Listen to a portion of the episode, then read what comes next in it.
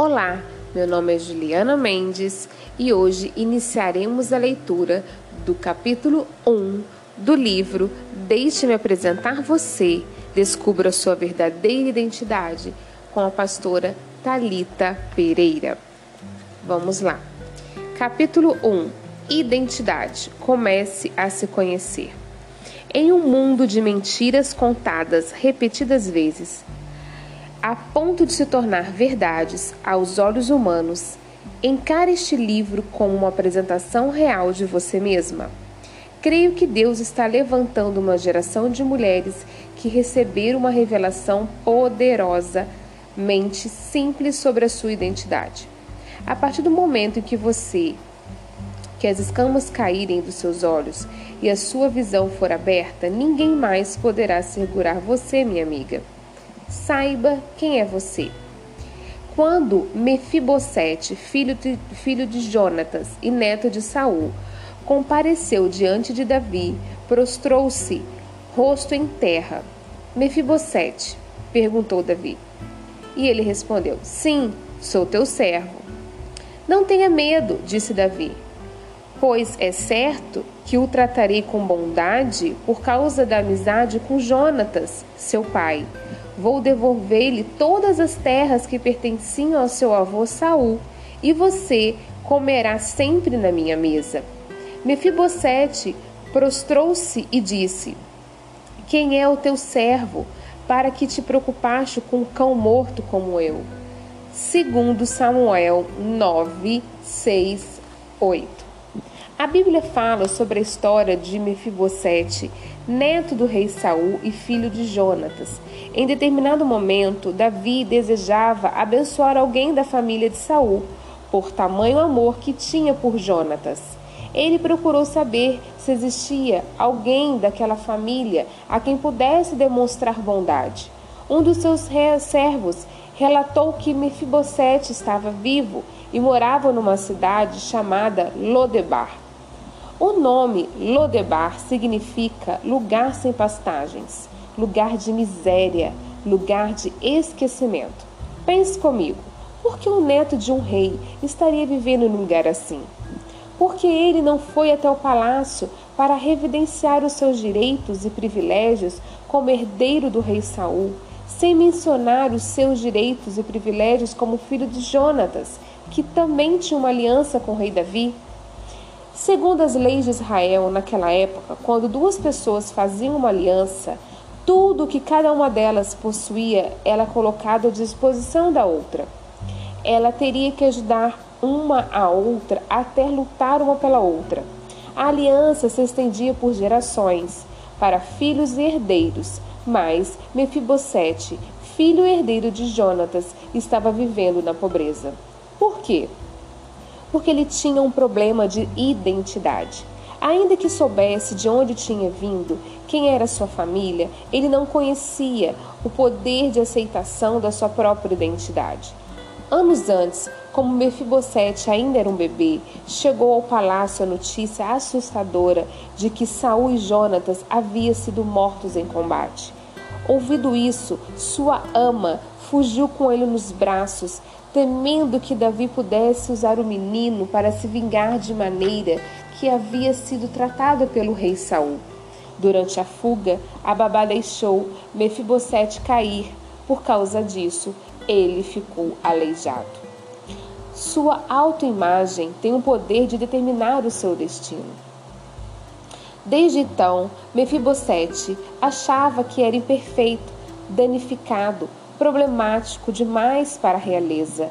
Ele pensava que nunca seria aceito por causa das suas imperfeições. Muitas vezes nós nos sentimos assim. Acreditamos que não seremos aceitos apenas por quem somos, com as nossas características e todos os defeitos que fazem parte da nossa vida. Gostaríamos que o contrato de sermos nós mesmos inclusivos apenas as qualidades. Assim, seríamos aceitáveis. Afinal, como alguém tão imperfeito pode fazer parte da realeza de um Deus perfeito? Pensamos. Mas o que eu quero que você entenda é que nenhum deles é capaz de mudar o sangue real, nenhum defeito.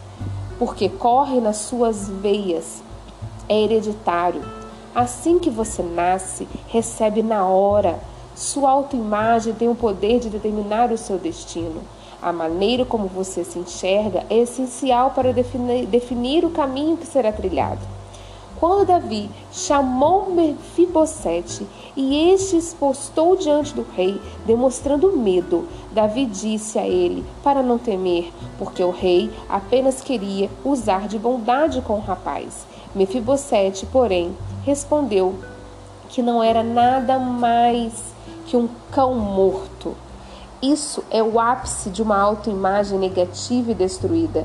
Em vez de se ver como herdeiro do legado do seu pai e do seu avô, ele se sentiu como alguém que seria rejeitado para sempre por sua imperfeição.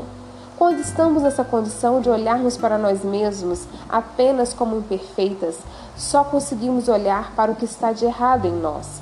Não olhamos para o que está certo em Jesus. Ele é perfeito.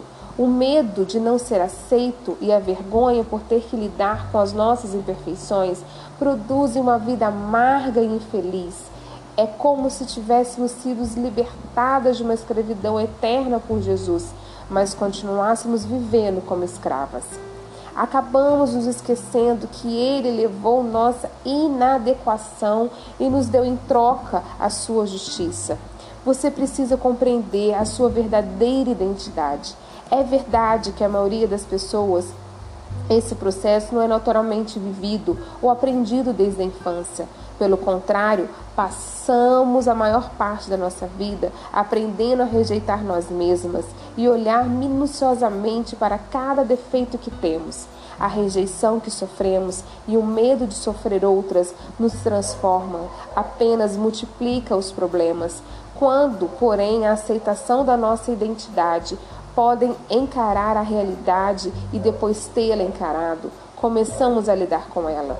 Eu não conheço a sua história, é verdade, mas uma coisa eu sei: se você possui uma autoimagem deturpada, provavelmente alguma figura de autoridade na sua vida sempre escancarava os seus prontos fracos, fazia as comparações sobre você ou fazia passar por situações de profundo julgamento descon, descongrajamento e vergonha, desencorajamento e vergonha.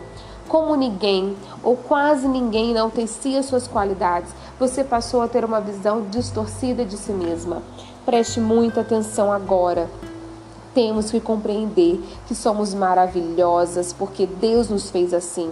O Criador do mundo simplesmente não consegue fazer nada a mais ou a menos. O Autor da vida não estava no meio da sua criação quando causou ou decidiu terminar de qualquer jeito. Pelo contrário, ele, nos, ele não descansou até criar uma obra absolutamente memorável, admirável e cantadora. Se você não acreditar que é uma, é uma obra-prima, é porque na realidade ainda não sabe quem é.